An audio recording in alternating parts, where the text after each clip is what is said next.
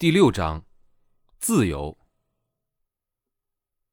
这是一个孤单的城市，因为没有人会理会你，但也因为没有人会理会你，最终你可以做一个百分之百的自己。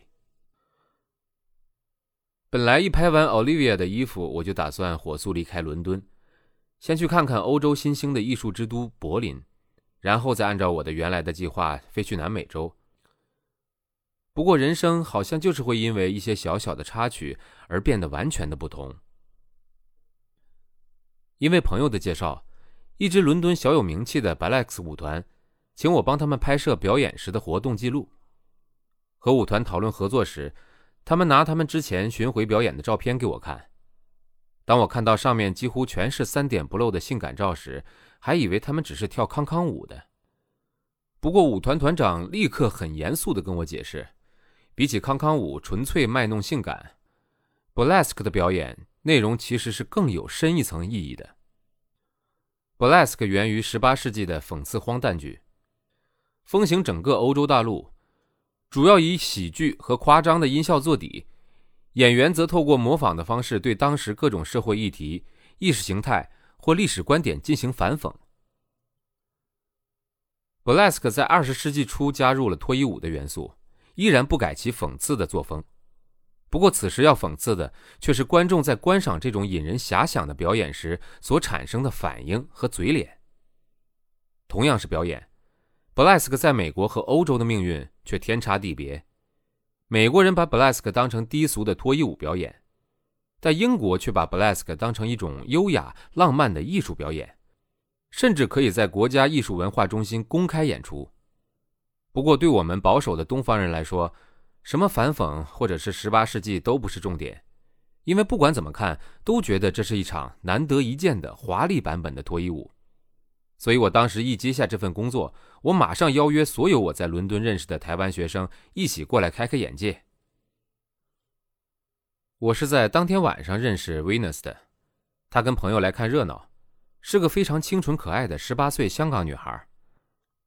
Venus 看我台上台下翻来滚去的拍照，又听说我独自一人靠着 Couchsurfing 旅行了七八个月，他的眼睛睁得好大，说很想跟我交个朋友。因为在拍照，我没办法跟 Venus 聊得太多。不过他告诉我，他要坐隔天晚上的飞机回香港过暑假，希望可以在早上的时候跟我一起吃个早餐，随便聊聊旅行。我答应了。隔天早上，我跟 Venus 一起早餐。聊了许多我在旅行中的经历。临走前，Venus 跟我说，他的宿舍因为合约的关系可以住到九月初，可是他要回香港过暑假，九月底才会回来，到时候也不会再住宿舍了。他说他已经把房间清空，房间空着也是空着。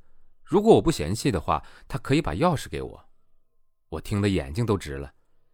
虽然我很讨厌伦敦。不过，当沙发客三天两头的就要搬家的日子，我也是过得有些疲倦了。既然有个地方可以落脚，那我决定在伦敦多待一段时间。维纳斯离开伦敦的时候才七月初，我可以拥有自己专属的小天地整整两个月的时间。适逢暑假，我马上就上 MSN 邀请台湾的死党过来找我玩因为住宿免费，心动的死党一大堆，但是真正行动的却一个也没有。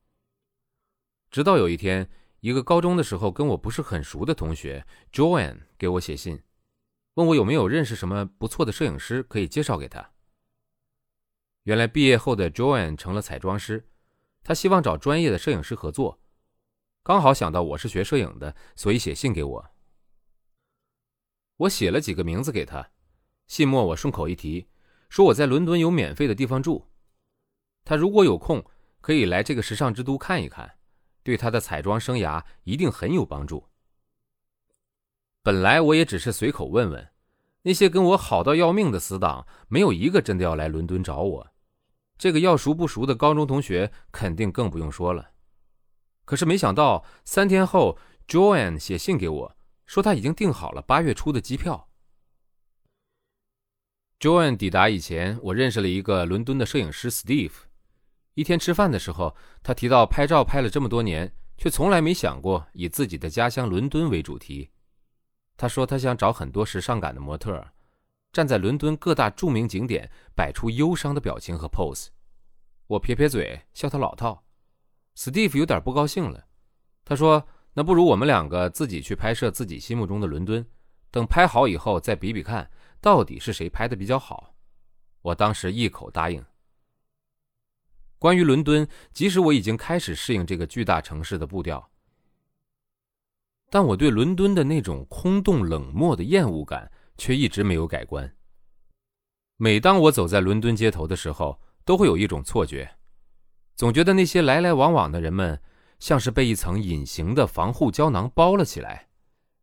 他们脚步飞快，眼神空洞，好像看不到也感觉不到周围的人和事物。